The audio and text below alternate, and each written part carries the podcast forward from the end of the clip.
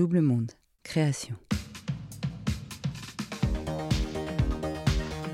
Être enfant de, une chance ou une malédiction, un coup de pouce dès le berceau ou un poids éternel. Comme pour tout, il n'y a pas de règle. Et comme pour tout, chacun doit trouver sa voie. Dans la dynastie Secarelli, on est batteur prodige de père en fils. Le grand-père, Jean, l'oncle Jean-Paul, le père André et Régis. Une lignée qui peut paraître lourde à porter, et pourtant, c'est justement l'héritage qui va lui permettre de rencontrer son chemin. Bienvenue dans 40, le podcast qui s'interroge sur les moments de bascule qui peuvent arriver, notamment en milieu de vie, la fameuse crise de la quarantaine. Pour ce 101e épisode, nous explorons les liens filiaux, car on le sait tous, notre bascule au moment de la quarantaine est souvent un écho de notre enfance. N'hésitez pas à vous abonner sur votre application de podcast préférée, Apple, Spotify, Deezer, Podcast Addict et bien d'autres. Et pour suivre toutes les actualités de 40 ou nous parler de votre bascule à vous, rendez-vous sur notre Instagram 40 Podcast. Tous les liens sont en bio des épisodes. Régis Secarelli, première partie.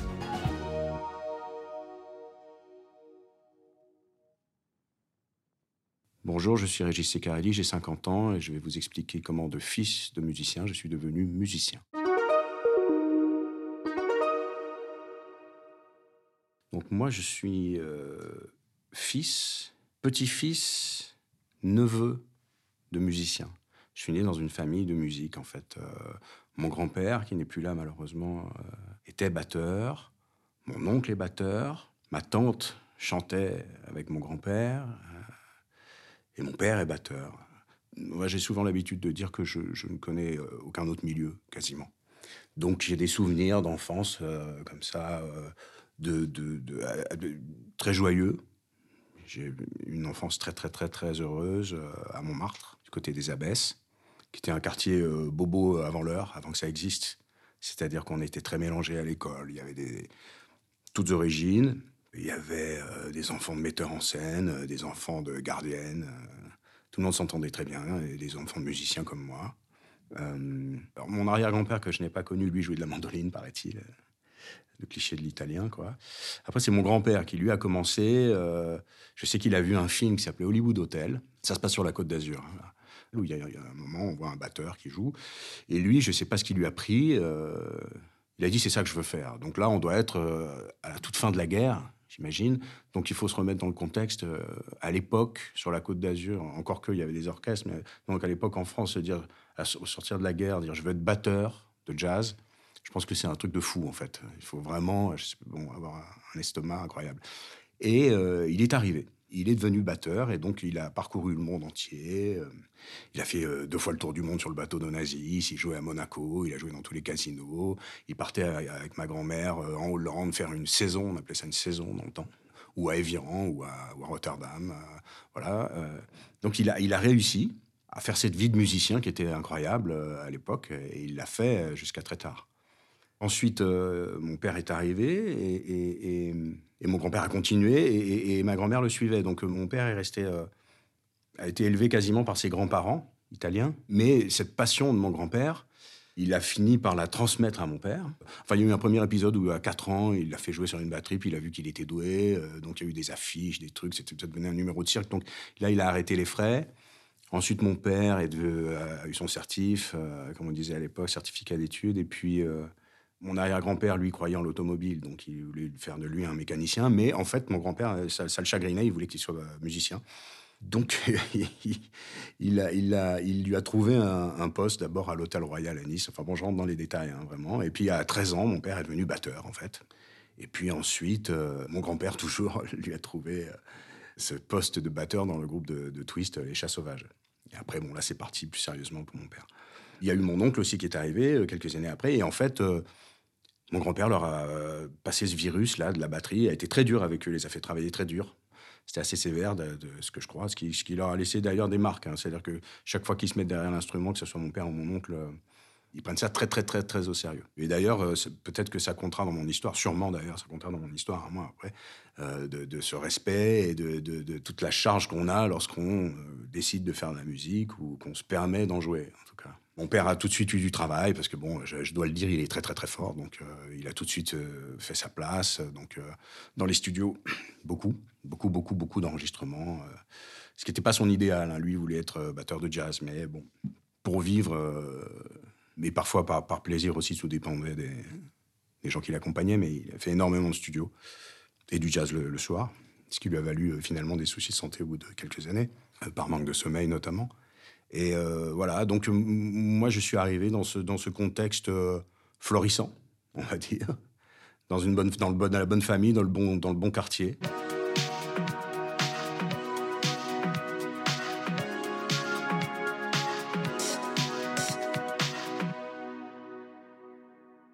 Du plus loin que je me souvienne, on m'a toujours dit Oulala, la musique, c'est compliqué, c'est une vie difficile, étudie. Moi, euh, j'étais plutôt bon au début. J'étais plutôt bon à l'école, euh, plutôt doué. Donc, euh, et puis effectivement, la musique, j'adorais ça, mais bon, c'était pas tellement le sujet. Enfin, c'était pas, c'était pas un projet, je veux dire. Mais il y avait un studio. mon père avait réussi à, faire un studio à, Montmartre dans une chambre de bonne qu'il avait rachetée au-dessus. Il avait réussi à, insonoriser tout ça. Et, donc, moi, je montais un étage au-dessus, puis il y avait des musiciens qui jouaient. Ma mère ne travaillait pas, entre guillemets, hein, parce qu'elle s'occupait de nous, et notamment de mon père. Un sacré boulot. Euh, donc, euh, je passais mon temps, tout mon temps libre. On allait rejoindre mon père au studio.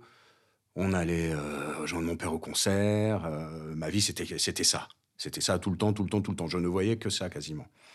Et qu'est-ce que je voyais quand on est petit? Qu'est-ce qu'on voit? On voit un papa sous des projecteurs et puis avec généralement des copains à lui en train de dire des, des bêtises. Bon, on voit pas tout le côté difficile de la chose. Donc moi, le temps passe, on déménage, on quitte Paris, on part euh, en banlieue. Bon, là, je découvre une autre ambiance quand même. Je me souviens, je suis arrivé, c'est en CM2, je suis arrivé, les gens m'appelaient Macaroni. Je dis, ah bon, tiens, ça existe, ça. Ça n'a pas duré longtemps, hein. mais, mais euh, bon, je me.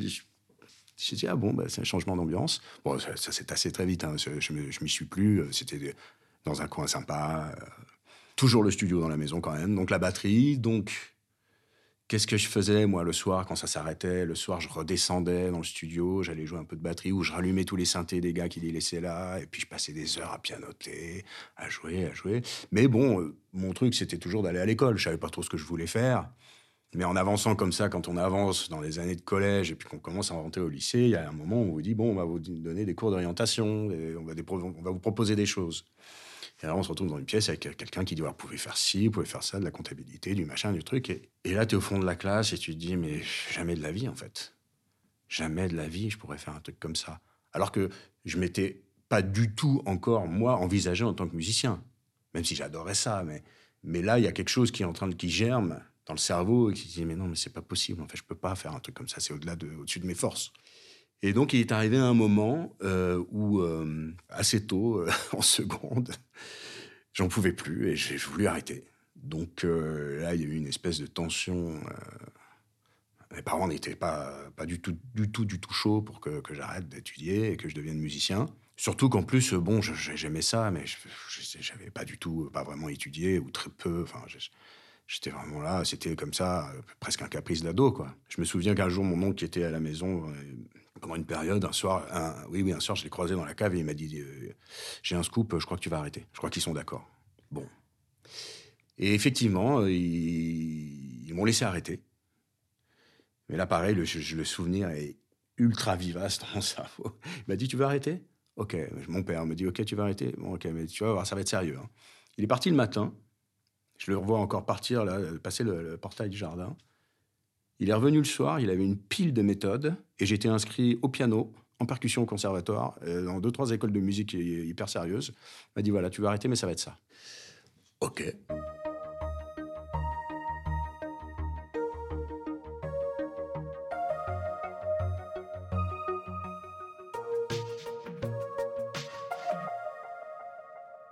Évidemment, c'est pas du tout ce qui s'est passé. J'ai passé euh, peut-être deux, trois ans où donc j'étais j'avais du temps pour moi. Mon père, euh, qui était souvent en tournée, n'était pas là pour me courir après euh, travail. Donc j'ai commencé à passer beaucoup de temps avec des amis, qui sont toujours mes amis d'ailleurs, que j'adore. Et on était en survêtement, euh, on écoutait du reggae. Enfin, c'était la catastrophe, quoi. C'était la catastrophe. Mes parents étaient désemparés. je les imagine en train de se dire mais qu'est-ce qui va devenir? Qu'est-ce qui va se passer quoi? Il faut rien. Et c'est vrai que je foutais rien. C'est vrai, c'est vrai. J'étais pas du tout J'étais pas du tout sérieux. J'étais à fond à la musique, ça, il n'y a pas de doute. Je pouvais passer des nuits à écouter des disques, à essayer de comprendre ce qui s'y passait. Mais j'étais pas du tout sérieux dans mon travail. J'avais pas ce déclic-là. J'ai pas eu ce déclic-là. Et puis, euh, ça doit être vers l'âge de 19 ans. J'ai eu un petit déclic à un moment quand même. Je sais pas ce qui m'a pris. Je me suis dit, bon, mais là, si je continue comme ça, peut-être qu'à un moment, ça va mal tourner quand même. Donc, j'ai appelé Tony Bonfils, qui était un, des grands amis de mon père, qui est un, grand bassiste. Et je lui ai demandé s'il n'avait pas un élève à me présenter.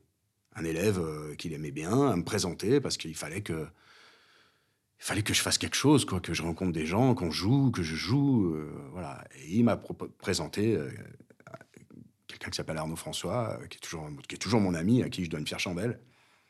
Je l'ai appelé, euh, et puis euh, il se trouve qu'il séparait, il avait un trio de jazz, il se séparait du batteur justement, puis lui aussi euh, est fils de musicien, nos, parents, se connaissaient un petit peu, et puis, mais moi je le connaissais pas du tout. Hein. Et puis on s'est retrouvé à cette répétition. Moi j'étais nul en fait, et lui il était déjà très très fort, mais je sais pas, c'est sympa, donc on a décidé qu'on répéterait toutes les semaines. C'est ce qu'on a fait, et puis après on a commencé à aller jouer dans les clubs de jazz de la rue des Lombards à Paris. Et puis c'est là qu'on, en tout cas moi, j'ai fait, euh, j'ai appris euh, pas mal de choses. J'ai appris pas mal de choses. Euh, donc ça a commencé à prendre forme un peu. Ça ressemblait à quelque chose, de, des musiciens un peu. J'avais joué, dans des clubs de jazz, tant bien que mal. Mais, mais voilà, j'ai. Mais j'ai aussi là compris que j'avais une espèce de pression chaque fois que je rentrais dans ces endroits-là. J'avais une espèce de pression énorme parce que j'étais le fils de mon père et qu'on attendait beaucoup de moi, en fait, tout simplement, quoi. Euh, c'est, ça paraît euh, simple, un peu simpliste, un peu nul, mais c'est, réellement ce qui se passait. J'étais le fils de mon père et le neveu de mon oncle, qui lui aussi est très, très, très, très fort, qui a fait une carrière internationale de batteur, qui, a joué avec Chick Corea, avec Sting, enfin, pour les, vraiment une référence, quoi. Donc, et là, j'ai découvert qu'en fait, j'avais, j'avais cette pression-là et que ça me, ça me bloquait un peu. J'avais, j'avais pas envie de ça. Parce que j'avais été, en fait, même si on m'a jamais poussé à devenir musicien, j'avais de, tels exemples et de telles euh, euh, euh, formules dans ma tête. J'étais programmé pour devenir mon père, en fait. Parce que devenir batteur, c'était devenir comme mon père. Être batteur, c'était faire la même chose, jouer dans, les mêmes styles, être capable de faire comme lui plusieurs choses. C'était ça, devenir batteur. On m'a jamais demandé d'être aussi fort. Et mon père, lui, qui était déjà enfant de musicien, et je lui dois beaucoup, n'a m'a jamais mis aucune forme de pression de ce côté-là. Il était fils et grand frère de batteur. Donc, il, ne m'a jamais, jamais comparé à qui que ce soit. Il ne m'a jamais mis de pression dans ce sens-là. Ça n'a rien à voir avec ça. Il a été impec à ce niveau-là. Ça, il n'y a pas de problème. Simplement, il y avait cette gravité dont je parlais avant, il y avait ce respect de la musique, et puis il y avait cette chose qu'on ne peut pas contrôler, c'est-à-dire le regard des autres euh, vis-à-vis de, là où j'arrivais. Donc, euh, c'est quelque chose que je vivais pas mal du tout, mais qui, était très, très présent. Au bout d'un moment, j'en avais marre de jouer. Euh, je, voulais construire quelque chose. Je voulais qu'on fasse un groupe un peu plus construit, qu'on arrive à composer, qu'on répète plus. J'en avais marre qu'on fasse comme on le fait beaucoup dans ce genre d'endroit, et, les gens le font très bien. Hein. Mais euh, généralement, on mangeait un bout avant, et puis on, faisait la liste de ce qu'on allait jouer sur la nappe. Donc on faisait le bœuf un peu à vitam aeternam. Alors, plus ou moins bien suivant les soirs. Mais moi, j'en avais marre de ça. Je voulais que ça prenne un peu plus forme. Et puis un jour, je crois qu'on avait contacté mon oncle pour partir en tournée. Je crois que c'est mon oncle, euh, avec Jean-Louis Murat. Lui euh, avait décliné la proposition. Et donc, j'étais au courant qu'il y avait des, auditions qui allaient euh, se tenir à Paris. Donc, je me suis mis sur les rangs et je suis allé passer cette audition. Donc, pour un chanteur de, je sais pas comment on peut dire, de pop musique qui n'était pas ce que, ce que moi j'étais une fois de plus programmé pour devenir un batteur, comme on dit, un batteur moderne, c'est-à-dire un batteur qui peut qui joue du jazz, machin, hein, puis qui peut aller enregistrer ou tourner avec des chanteurs, mais c'était pas le Graal, c'était de jouer euh, du jazz euh, dans les clubs. C'était ça le Graal. Et donc je suis parti, euh, j'avais là encore toujours 19 ans, tout ça, ça s'est passé assez vite. Je suis, passé, je suis parti passer cette audition et puis été pris. J'ai été pris, euh, alors que franchement, euh, j'avais peut-être euh, mon petit mot à dire, mais j'avais pas, j'étais, j'étais pas complet pour ce truc-là. Mais bon, Jean-Louis, il a vu quelque chose, je sais pas, il a eu pitié, j'en sais rien. Non, non, mais je sais pas, il a, il cherchait des profils atypiques, je pensais, et, j'ai dû faire ou dire quelque chose qui, qui lui a plu. Donc j'ai été pris, donc je suis parti en tournée à 19 ans. Et là, en fait, ça a été vachement intéressant pour moi. Donc déjà, je partais en tournée, j'étais jeune, c'était chouette. Je gagnais ma vie et tout. Et puis, et puis je me suis aperçu d'un truc. Je me suis aperçu de plein de trucs, en fait. Et j'ai eu la chance de... Alors, je ne sais pas d'où ça vient une fois de plus, je pense que ça vient de mon éducation, mais j'ai eu la chance de, fermer ma gueule deux, trois fois. et, ça a été pas mal. Sur des choses euh, qui paraissent banales comme ça, mais lorsqu'on a par exemple dealé, rencontré les producteurs de cette tournée pour négocier notre cachet, bon, moi, j'avais jamais fait ça, j'ai fermé. Et puis j'ai vu que les gens qui s'énervaient dans une négociation allaient perdre, n'allaient pas obtenir ce qu'ils voulaient. Alors j'ai compris ça. Euh, j'ai compris aussi que je connaissais vachement bien la musique noire vachement, vachement bien le jazz, le funk. Je connaissais du classique, je connaissais la musique du film, mais qu'en fait, j'étais nul en pop musique. Et comme j'étais me suis retrouvé avec une équipe de musiciens qui, eux, étaient particulièrement forts en pop musique, je remercie, euh, je ne sais pas qui, mais je pense mes parents, d'avoir, au lieu de, camper sur mes positions ou de croire que je savais, d'avoir, admis que je, ne m'y connaissais pas dans ce style-là. Donc de, me laisser euh, imprégner. Euh, parce que les gens disaient, euh, par les conseils qu'on me donnait, et puis d'aller écouter d'autres choses. Donc voilà, ça a été ma porte d'entrée. Enfin, disons, ça a été les premiers symptômes de ma bascule. Je suis rentré ailleurs. Du coup, je suis plus tellement retourné jouer dans les clubs. Et puis après ça, on m'a proposé autre chose, et puis ça s'est enchaîné comme ça. Et puis effectivement, j'ai changé de, style en fait. Je, suis parti plus euh, dans la pop musique, donc j'ai fait d'autres tournées, mais je faisais plus de jazz. Et j'étais content de ça. Je préférais ma vie, je pense. Et puis, euh, ça, ça a duré jusqu'en euh, l'an 2000, où là, euh, j'avais moins de travail. Donc, je me suis dit, bon, qu'est-ce que je peux faire? Qu'est-ce qui, Je me suis dit, tiens, je vais faire des, un projet pour une copine, une copine qui chante bien. J'avais vu un, film avec John Travolta, il y avait une chanson de Sinatra qui me plaisait bien. Puis j'ai commencé à enregistrer avec du matériel que j'avais chez moi, des versions un peu électro, comme on faisait à l'époque, mais ça se faisait pas trop. C'était vraiment tout début. Et puis j'en ai fait quelques-uns comme ça, pour les faire chanter à, ma copine. Euh, j'avais demandé la permission, je dis ça te mancherait qu'on essaie de faire un projet comme ça. Ouais, ouais, bon, j'avais ça dans un tiroir. Et puis un jour, mon téléphone sonne, et puis c'est un producteur qui s'appelle Mardi Dominico, que je connaissais, avec, qui j'avais travaillé, que j'avais euh, à travers lui joué, enregistré, joué sur scène pour Art Mango notamment, pour Clémence Lhomme aussi, une chanteuse. Il, me réveille. à l'époque, je menais vraiment une vie de patachon je dis, qu'est-ce qui t'amène? Et il me dit, euh, c'est pour travailler avec Salvador. Alors moi, euh, ce qu'il faut savoir, c'est que mon père et Henri étaient un peu en froid à ce moment-là. Mon père connaissait très bien Henri, avait joué beaucoup avec lui.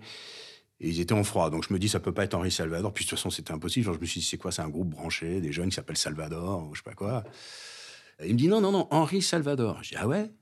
Mais euh, moi, euh, il sait que c'est moi, il sait que euh, je suis le fils de mon père. Et tout me dit Ouais, ouais, mais on va faire des trucs, on voudrait faire un disque aux États-Unis avec Quincy Jones, mais il faut qu'on enregistre des maquettes. Donc il faut qu'on aille au studio du Palais des Congrès. Et il faudrait que tu viennes. Comme ça, on fait quelques maquettes, comme ça, on les envoie à Quincy. Bon, voilà, est-ce que tu es OK? C'est payé, c'est des enregistrements et tout. Je dis Bon, bah, très bien, oui, OK. Bon, voilà. Et là, on va arriver au point de bascule lors de ces enregistrements-là. À suivre.